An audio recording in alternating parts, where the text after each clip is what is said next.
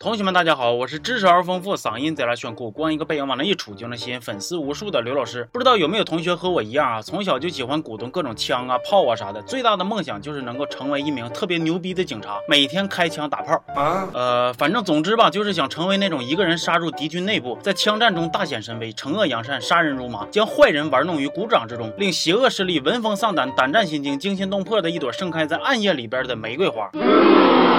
那么今天我就给大家带来一部动作悬疑犯罪电影《拆弹专家》，实现你们那三亿鼠标的梦想。故事是这样子的：男主老刘是一名会拆弹的卧底警察，跟一伙社会大哥去抢银行。他们头戴面具，手拿火枪，炸来炸去，叮叮咚咚，手不发抖，心不发慌，抢劫杀人那是分外嚣张啊！哎，你们就瞅瞅啊，这么大一个银行，几个人几把小枪，几个炸弹就给干开了。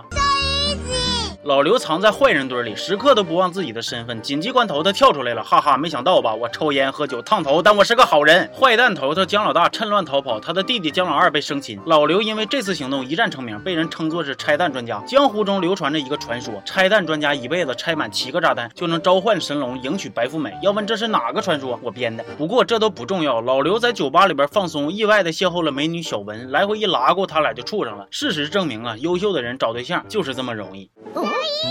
不过按理说哈，你都把你那个黑道大哥给得罪了，接下来你就猥琐发育，别浪了呗。老刘，哎，不对，他不仅不选择低调，而且又上电视又登报，走哪都带着自己的女票，还天天四处去演讲报告。正所谓人在家中坐，锅从天上来。老刘的高调让姜老大越看越来气。于是有一天呐，姜老大用遥控炸弹把老刘的同事给炸死了。老刘懵逼了，我操，我得罪人了，我搭档替我死，还有这种好事儿？完了，姜老大又在人口密集的广场上放了一个电饭锅炸弹。老刘又懵逼了，我操，咋还整个电饭锅呢？这小子不会是转行当？美食博主去了吧？姜老大感受到了深深的嘲讽，又送过来一个威力巨大的 C 四炸弹。你以为老刘会插上键盘，摁住 E 把它给拆了吗？错，他抱着炸弹咻咻咻一路狂飙，完事儿给扔海里了。老刘经历了这接二连三的恐怖事件，感觉事情并不简单呐。考虑到女友小文的安危，他决定和小文保护性分手。分手前，两个人聊了个天，炒了个蛋，还抓紧时间在床上进行了一次深入的会面。姜老大之所以大，那是因为他心狠手辣。香港有三条主要的隧道：东隧、西隧以及红隧。姜老大和西隧老董进行私下的交易，利用巨量的炸药在红隧。对数百名人质进行劫持，逼迫政府收购稀碎，使稀碎的股价疯狂的飙升，股东就可以从中大赚一笔。不仅如此啊，姜老大还让老刘把之前抓进监狱的姜老二给带过来。看到这儿，我本以为会出现那种就是兄弟情深、携手复仇、双道合体、威力无穷的戏码，然而我还是见的世面太少，跟不上编剧的大脑。姜老二在蹲了监狱以后，竟然有信仰了，厌倦了打打杀杀，一心向佛了。这究竟是人性的回归，还是立场的沦丧？是坏蛋的追求，还是监狱的不挽留？其实都不是，而是姜老二看了刘老师。二五零里的视频，他感受到了这个世界的真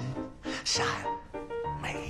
从此决定放下屠刀，洗心革面，擦干眼泪，重新做人呐。但是老刘在拉着姜老二来隧道的路上发生车祸了，姜老二让撞的那个惨呐。但是老刘没事，活蹦乱跳的，同样是搁一辆车里，这待遇差距咋就这么大呢？老刘就跟姜老大解释啊，那啥，我这有个好消息，有个坏消息，你要听哪个？姜老大问，坏消息是啥呀？坏消息是你弟弟出车祸了，伤的还挺重的。姜老大又问，那好消息呢？好消息是车修修还能用。姜老大都他妈气坏了，我弟弟是死是活，你都得给我带过来。哎呦我去了，那既然这样了。你之前还费那老大劲救他出来干啥呀？你以为这样的脑回路就算清奇了吗？错，姜老大说要让老刘也体会一下当年自己眼睁睁看着弟弟被抓走却无能为力的痛苦。于是姜老大抓了一个年轻警察，身上绑了一圈炸弹，让老刘慢慢拆。这个炸弹的难度在于啊，得连着剪八根线，还都不能错，连着八剪都不错，你等着超神呐！年轻警察遇到这种情况，那也是害怕呀。问老刘，那我现在咋办呢？老刘就安慰他说，你现在要做的就是立正、稍息、深呼吸、放轻松、目视前方。年轻警察说，那那这样你就。能帮我把炸弹拆了，对吗？老刘说不对，这样你就能死得有尊严了。于是年轻警察远离人群，远离车辆，把对周围的安全影响降到最低，最后殉职了。接下来的剧情发展概括起来就是啊，警匪双方开始各种火拼。姜老二车祸受伤了，躺在担架上，穿梭在枪林弹雨之间，用生命在诠释什么叫躺着也中枪。一顿硬壳之后啊，姜老大被抓获了。但是呢，在隧道的两头都被放置了足以炸毁整条隧道的超超超超级定时炸弹。你们瞅这复杂的走线，精心的布局，看样子等了一个多。小时的拆弹大戏终于要来了，结果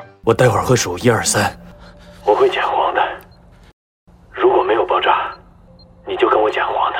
他俩竟然在赌命，说好的拆弹专家呢？怎么演到后边变成拆弹专家了呢？这炸弹让你拆的，太失败了。结局是老刘在最后关头剪错线了，因公殉职，英勇牺牲了。整部电影虽然没有太大的亮点，但是片中各路重量级的演员的演技还是可圈可点的。年轻警察在临死之前呢，尽管恐惧，但是仍然恪尽职守，远离人群的片段让人非常的感动。所以呢，调侃归调侃，电影的本身还是非常的正能量的。在这儿呢，也对那些奋战在一线的人民的守护神致以崇高的敬意。人民的平安离不开你们的付出。好了，这期就到这儿了，我们下期见啊。